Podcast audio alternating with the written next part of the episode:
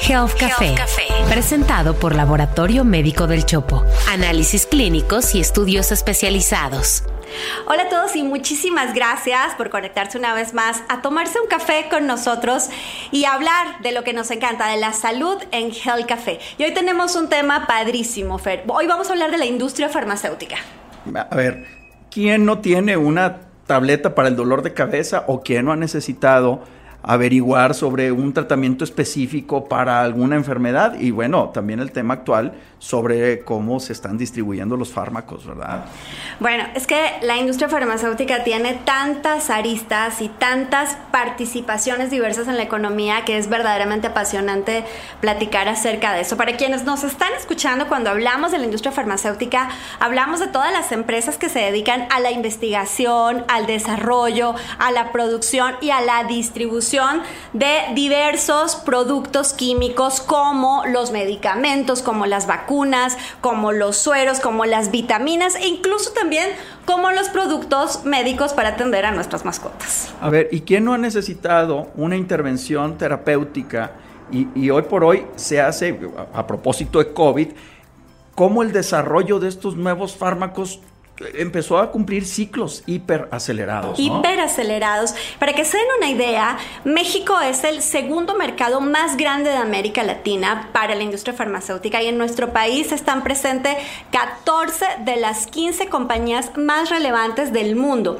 En datos del INEGI, para que te des una idea, Fer, existen alrededor de 4.5 millones de unidades productivas o de empresas.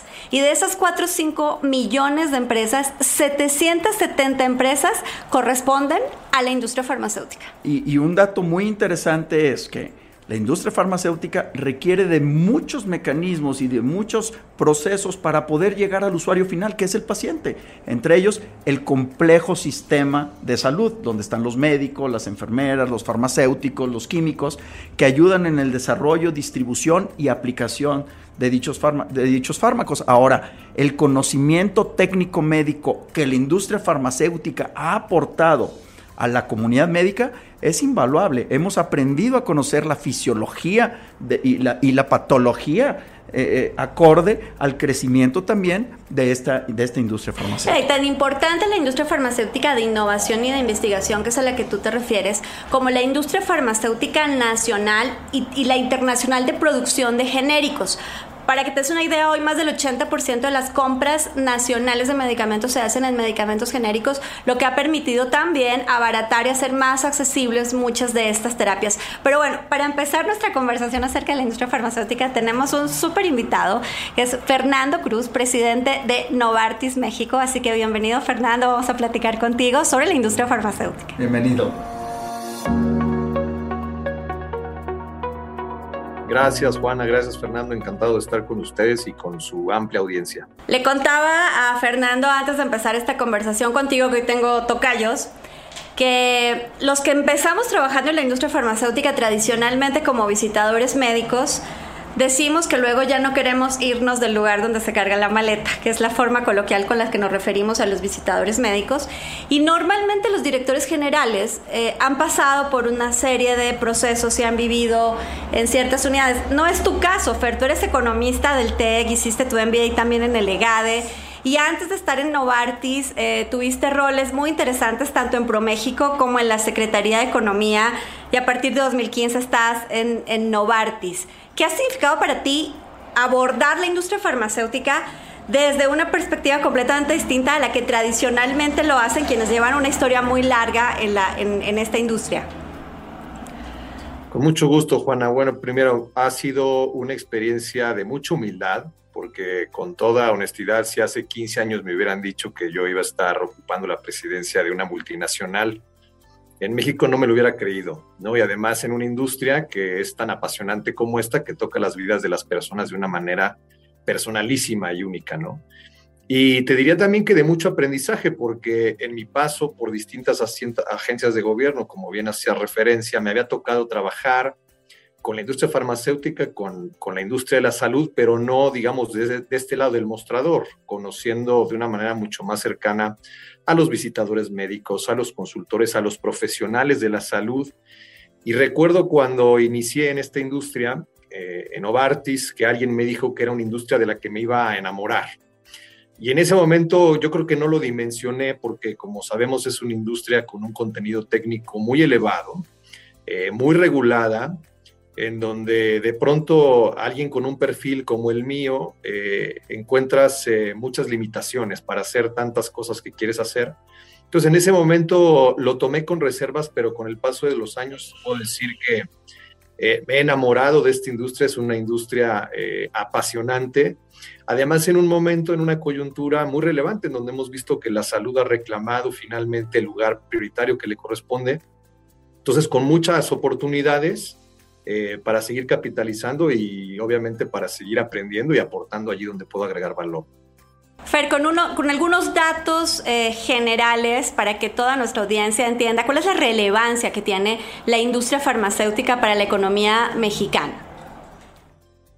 Eh, mira, déjame hablar eh, en lugar de la industria farmacéutica, que desde luego es muy relevante, es, es una industria que estará rondando los 300 eh, o 500 mil millones de pesos, es un mercado muy importante en donde hay una presencia de empresas muy rica, tanto de empresas como nosotros, Novartis, que somos multinacionales, como empresas nacionales eh, que se han venido eh, desarrollando durante los últimos años, ya no solamente en la producción de medicamentos eh, genéricos y biocomparables, sino también ya de innovación.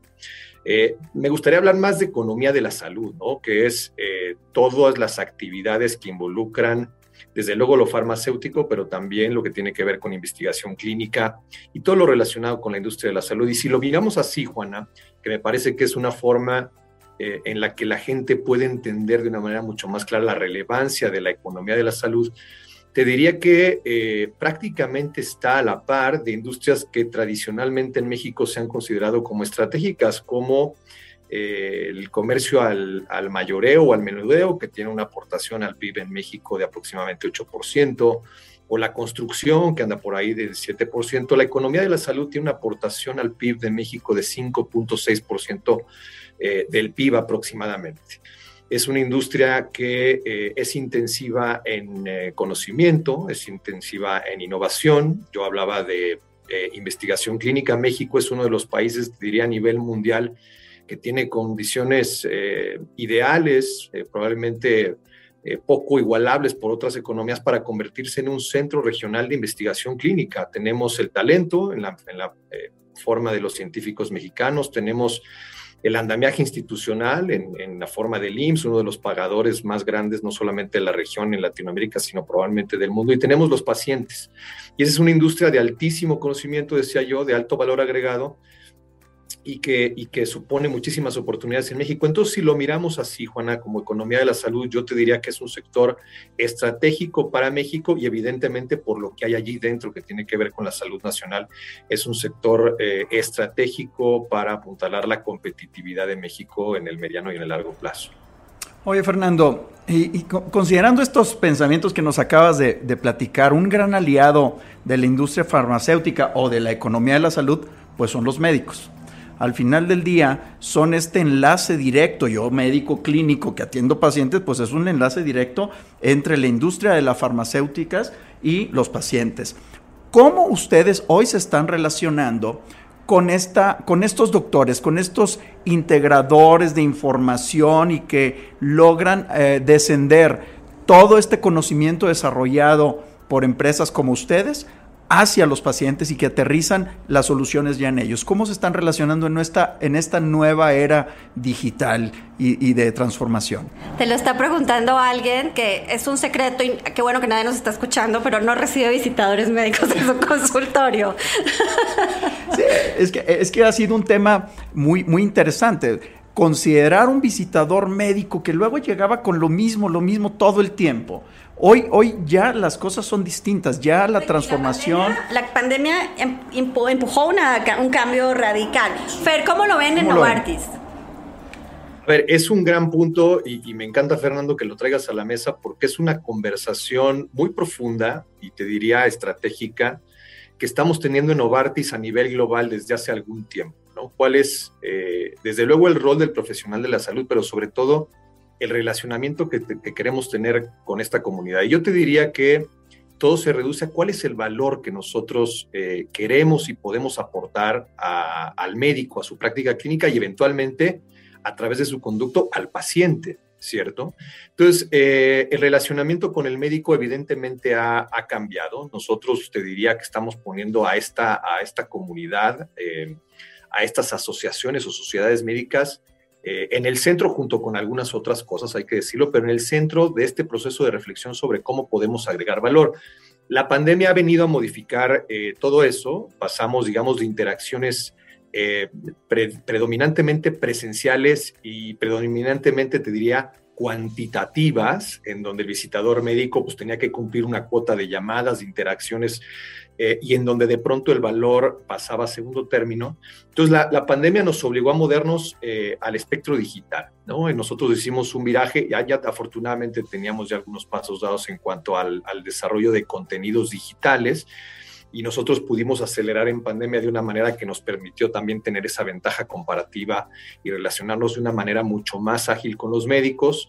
Desde el punto de vista de compliance, Fernando, también hubo un proceso de transformación desde hace, desde hace algún tiempo eh, entendido como que Novartis dejó de pagar eh, el viaje, la presencia de, profesionales de la salud en destinos de playa o en destinos que se, pueden considerar como exóticos porque privilegian, queremos que prescriban nuestros medicamentos por el valor que entregan al paciente y no por cuántas veces nos los llevamos a X eh, ciudad, ¿cierto? Eso fue en su momento disruptivo porque no estábamos haciendo nada que fuera ilegal, pero eh, queríamos eh, seguir construyendo esa confianza frente a los ojos del profesional de la salud, pero también estar a la, altura de las expectativas que la sociedad tiene de una compañía como nosotros, que son expectativas que hay que decirlo, son distintas a las que tienen de la compañía que hizo, que hizo esa mesa donde ustedes están sentados o la silla donde yo estoy sentado, ¿no? Entonces, hay que estar a la altura de esas expectativas.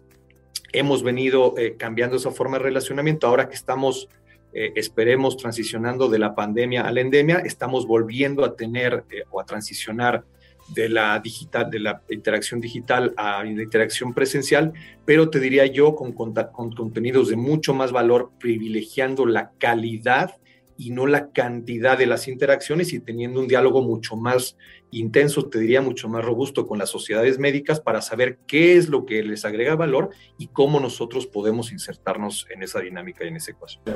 Con esa postura disruptiva que te ha caracterizado y que ha caracterizado a Novartis a lo largo de su presencia en el mercado de la salud, quisiera preguntarte con el último sorbo de café y muchas gracias por acompañarnos a tomarnos un café y hablar de la salud. ¿Cómo te imaginas, Fer, el futuro de la salud? Le tomo a mi café. Eh, ¿Cómo me imagino el, futuro de la salud? Bueno, eh, creo que es apasionante.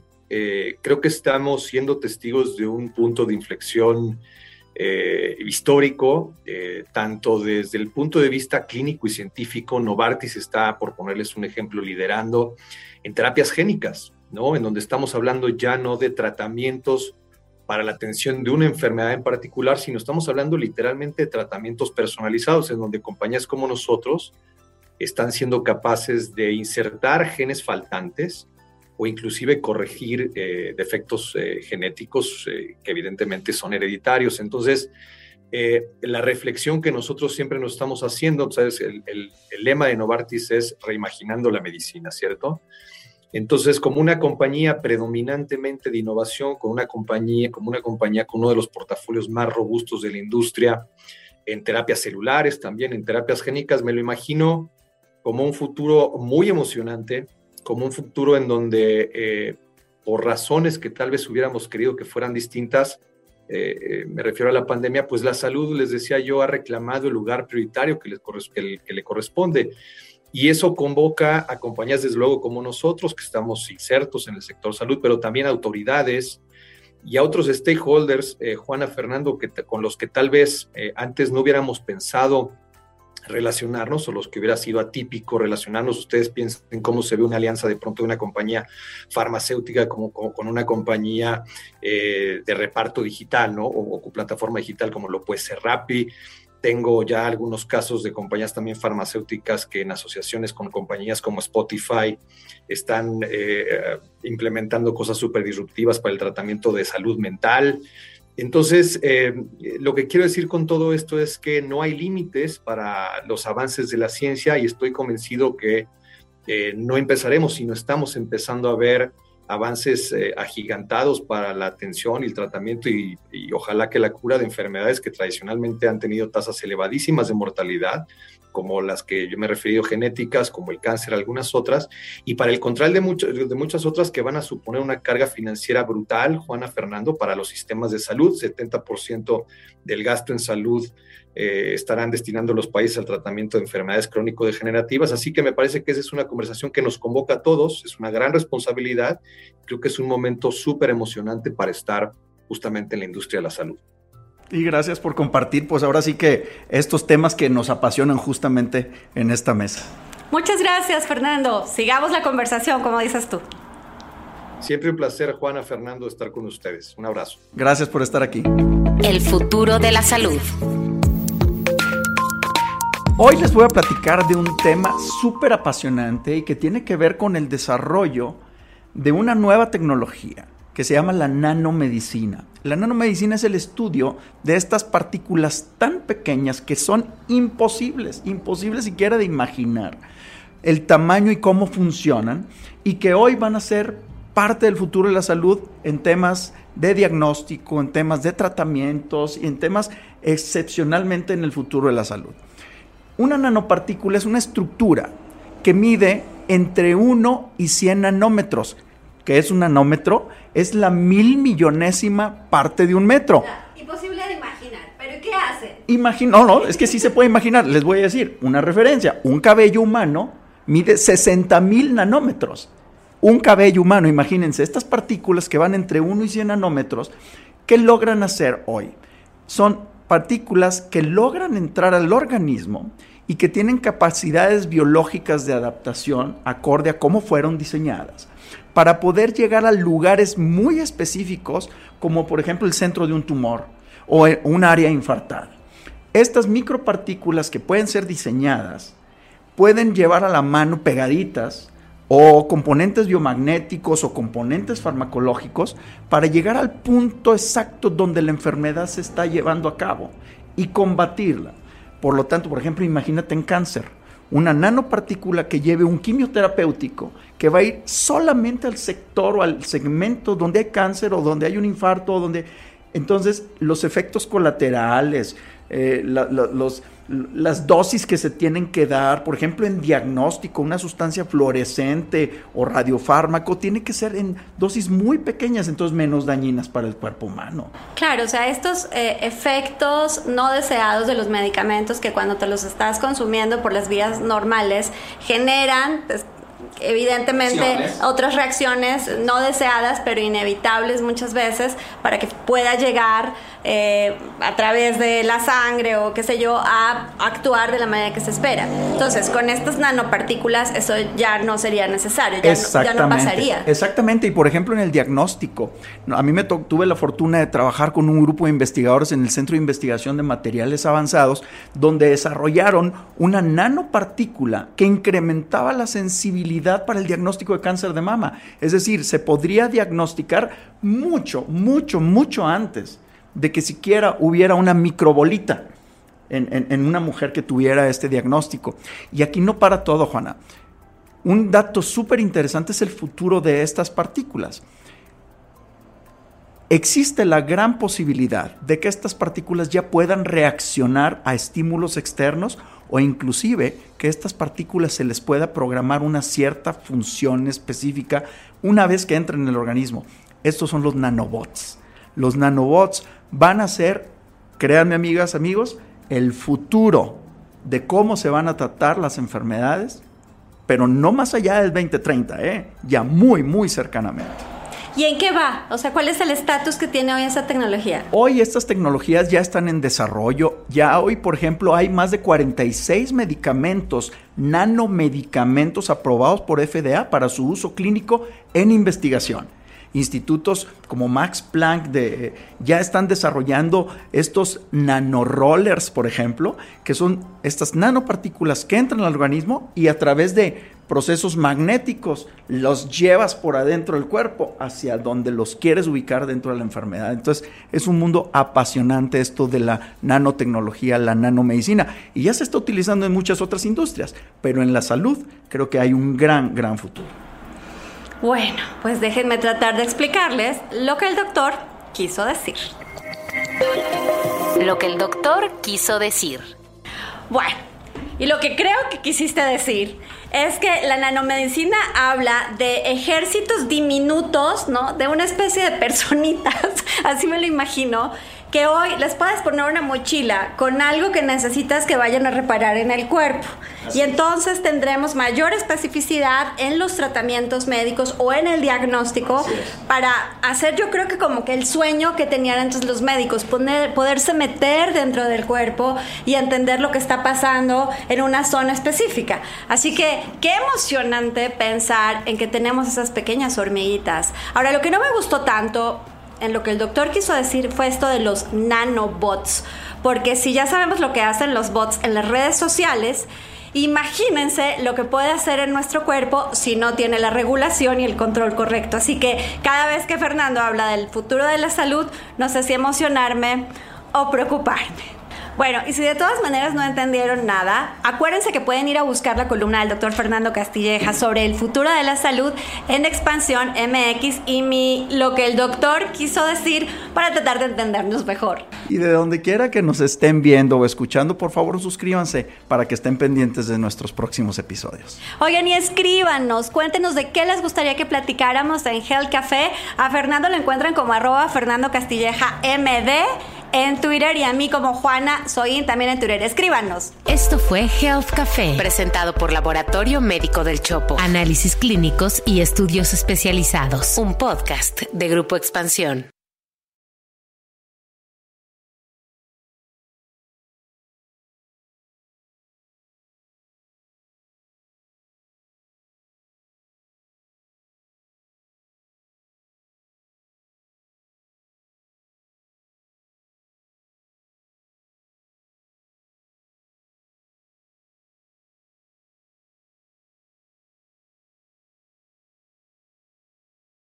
It's time for today's Lucky Land horoscope with Victoria Cash. Life's gotten mundane, so shake up the daily routine and be adventurous with a trip to Lucky Land. You know what they say your chance to win starts with a spin. So go to luckylandslots.com to play over 100 social casino style games for free for your chance to redeem some serious prizes. Get lucky today at LuckyLandSlots.com. Available to players in the U.S., excluding Washington and Michigan. No purchase necessary. VGW Group. Void where prohibited by law. 18 plus. Terms and conditions apply.